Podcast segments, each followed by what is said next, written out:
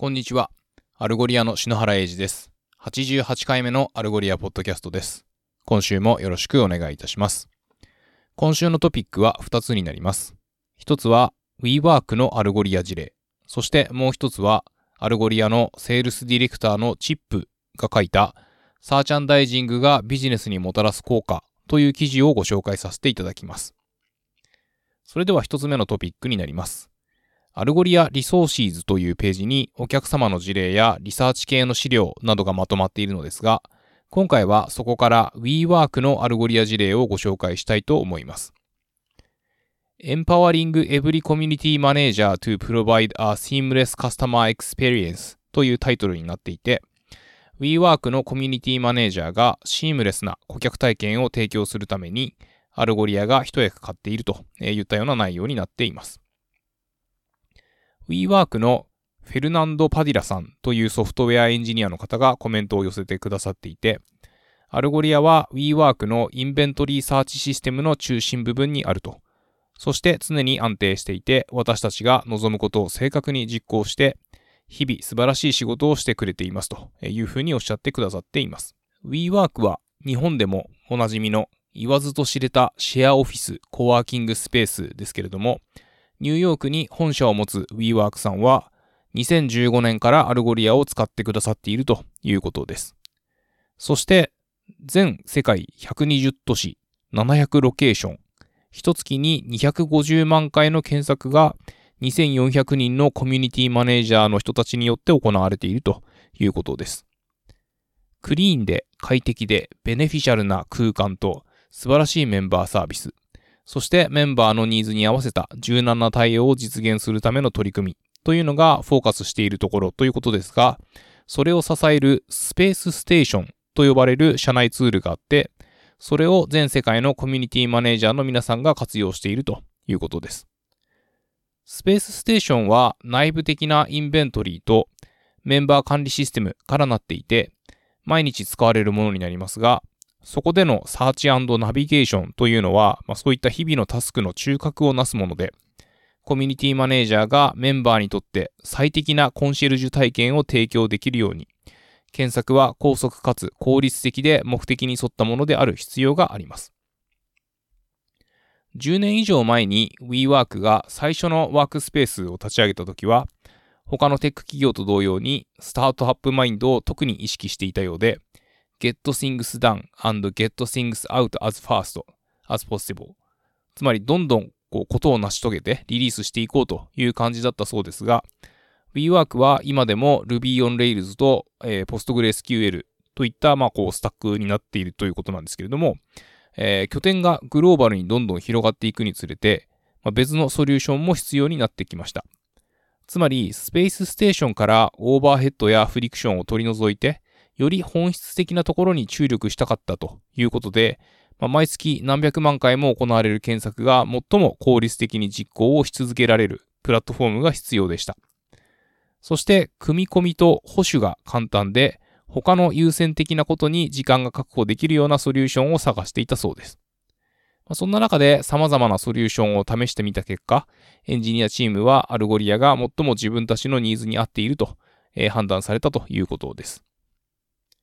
さらに、 Algolia の API キーを取得するだけで、フロントエンドのエンジニアがあらゆる体験の実装に対応できるようになったこと。そして、 Algolia に indexing さえしてしまえば、今までのように独自のデータベースやサーバーなどを構築して、それをコールするような API を開発する必要がなくなったというのが高く評価していただけたポイントだったそうです。WeWork 社内のフレームワークの大部分は、まあ、未だにレガシーコードで動いているため、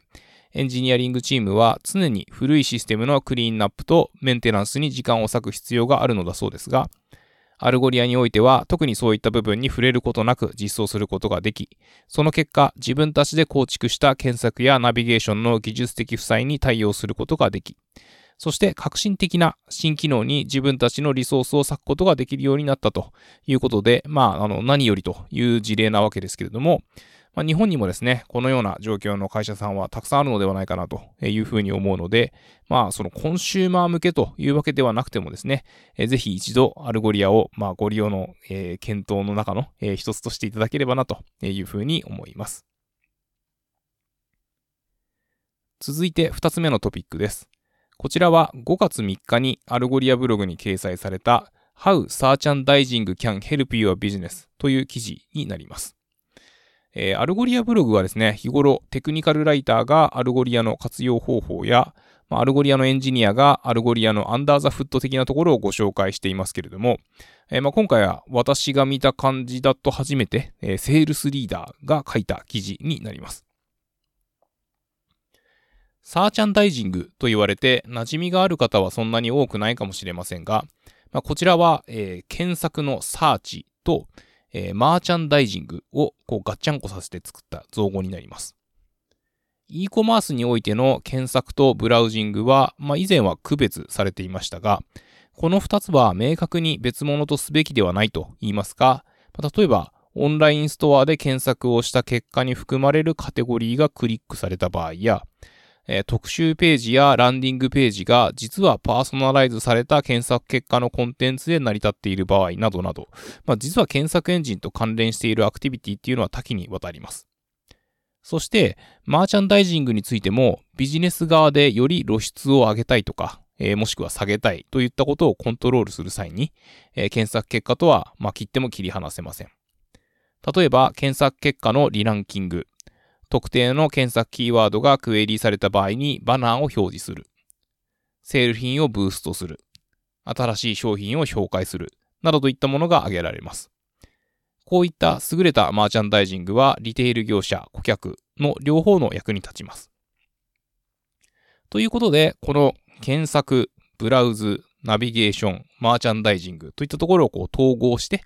えー、ファインチューンしていくことで、収益やコンバージョンレートを向上させようというのが、まあ、サーチャンダイジングなアクティビティということになるんですけれども、まあ、わかりやすい例で言うと、例えば、在庫がないとか、えー、レビューの評価が著しく良くないといった商品は、まあ、検索結果のランキングを下げるようにしたり、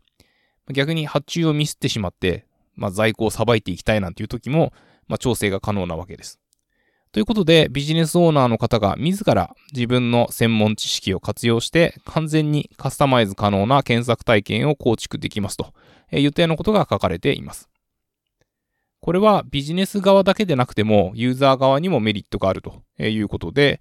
例えば4月にジャケットを検索した人が、まあ冬物のジャケットがそこにたくさん上の方に並んでしまってもまあ残念なわけでして、とはいえ、まあ数週間前まではそれが正解だったとえー、言ったようなところもあって、まあその季節とか、まあその年の天候とかによっても影響を受けることがあるわけです。まあ、他にもですね、ある検索クエリにおいては、なぜか検索結果の上位ではなく、まあ、8番目、9番目、10番目みたいな商品がよくクリックされている場合があるとすると、えー、検索結果の順番を変更することで、まあ、よりスムーズに購買を促すことができるかもしれません。では、どのようにサーチャンダイジングしていくのかといった点においては、ま今までは、こう、こと細かにですね、エンジニアの人に伝えて、えそれを実装してもらったり、調整してもらったりといったことをしていたわけですけれども、まあ、こう、なかなか例えばブーストする際のスコアの計算ロジックなんかを、えー、こうビジネスオーナーの方がこう自ら把握して、それをこう伝えてやってもらうみたいなところって難しかったわけですけれども、まあ、あの、 Algolia のダッシュボードはですね、えー、まあ、ビジネスにとって最も効果的なソリューションを考え出すことができる、まあ、そのビジネスオーナーの方の手に、まあ、そのコントロールをすべて委ねられるようなデザインになっております。えー、例えば、 EyeBuyDirect というメガネ屋さんでは、 Algolia を導入する前は柔軟性がないことに、えー、悩んでいましたけれども、えー、 Algolia のパーソナライゼーションを導入したことで、まあ、それぞれのお客様に合った商品を提供できるようになりました。さらにそこでこうメトリックスを取得しながら AB テストを行っていくことで、まあ、より効果的な設定ができるようになったということです。結果としてコンバージョンレートは2.5%上がって AOV、えー、平均の受注金額が1%上昇したことで、結果として全体の収益が4%向上したということです。また、イギリスのファッションブランドのジムシャークは、在庫切れの商品は上位に表示をされないように、えー、ランキング criteria を見直したり、AI シノニムズを使って、えー、 joggers。まあ、これは、えっと、イギリスでは joggers というけれども、えー、アメリカではスウェットパンツと呼ぶみたいなところを、えー、こう synonym に設定したことによって、えー、イギリスでもアメリカでもお客様が実際に探している商品を検索結果として表示できるようにしたり、